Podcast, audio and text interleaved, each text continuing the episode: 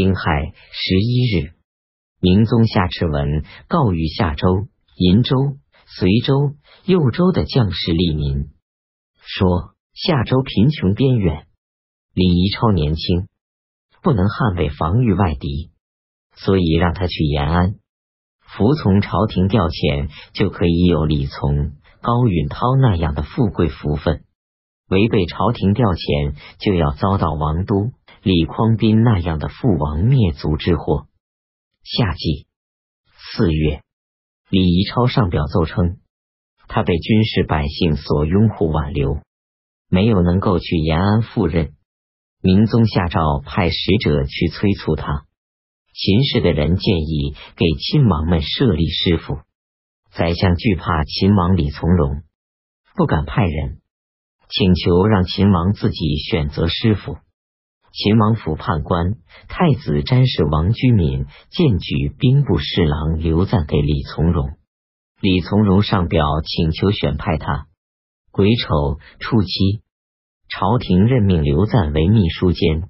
秦王府前相州知使山阳人于崇远为记事。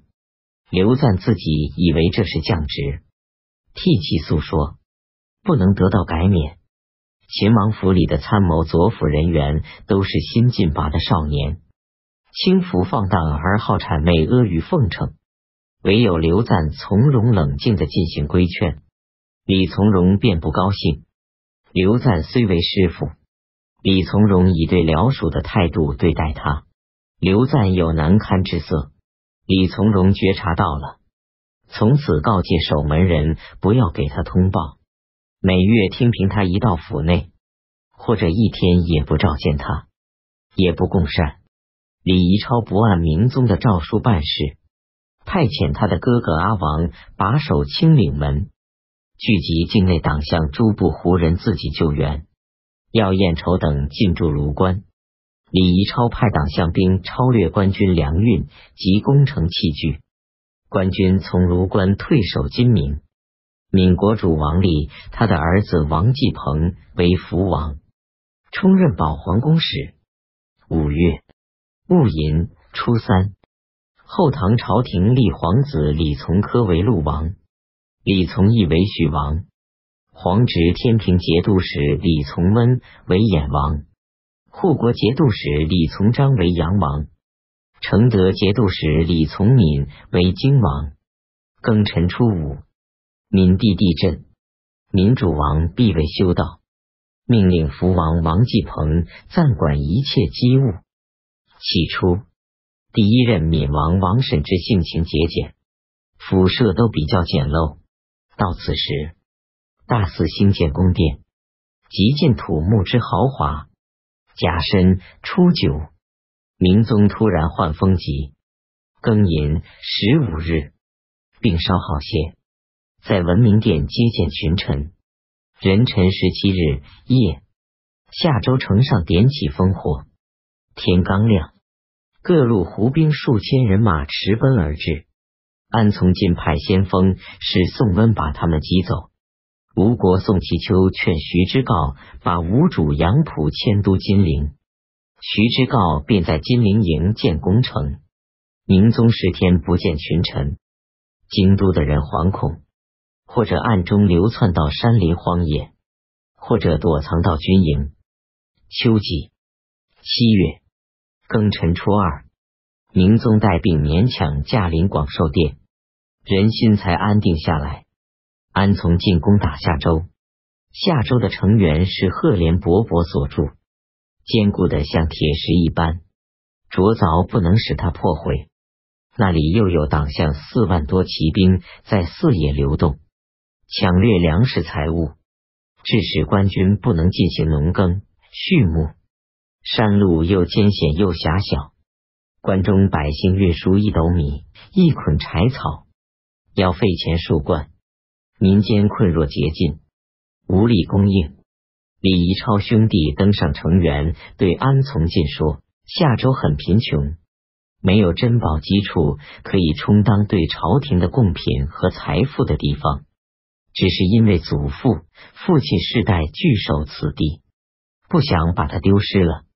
这个小小孤城，战胜他也不足以宣扬威武，何必这样麻烦国家劳师费财？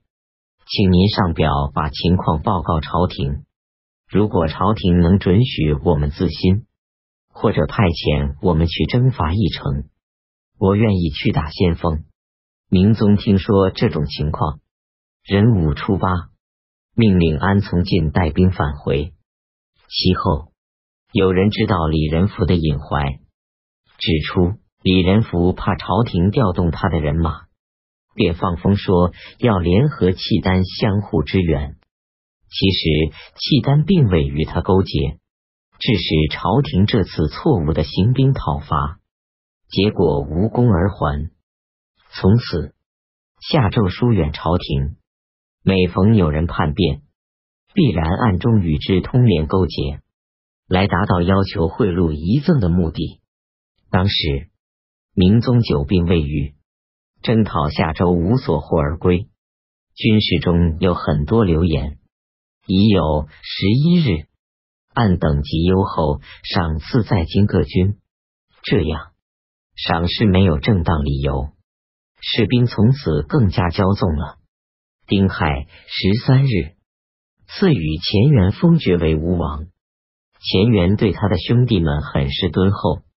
他的哥哥钟吴建武节度使钱元从苏州来朝见他，钱元用家人礼法待他，举杯向他祝福，并说：“这是哥哥的王位，而小弟我占有了，这是兄长所赐予我的。”钱元说：“先王是选择贤能而福利的。”现在君臣之位已定，原明白要忠贞顺从而已。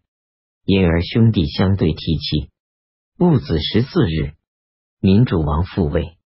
起先，福建中军使薛文杰为人乖巧谄媚，王喜爱奢侈，薛文杰便用搜刮民财的手段来迎会他。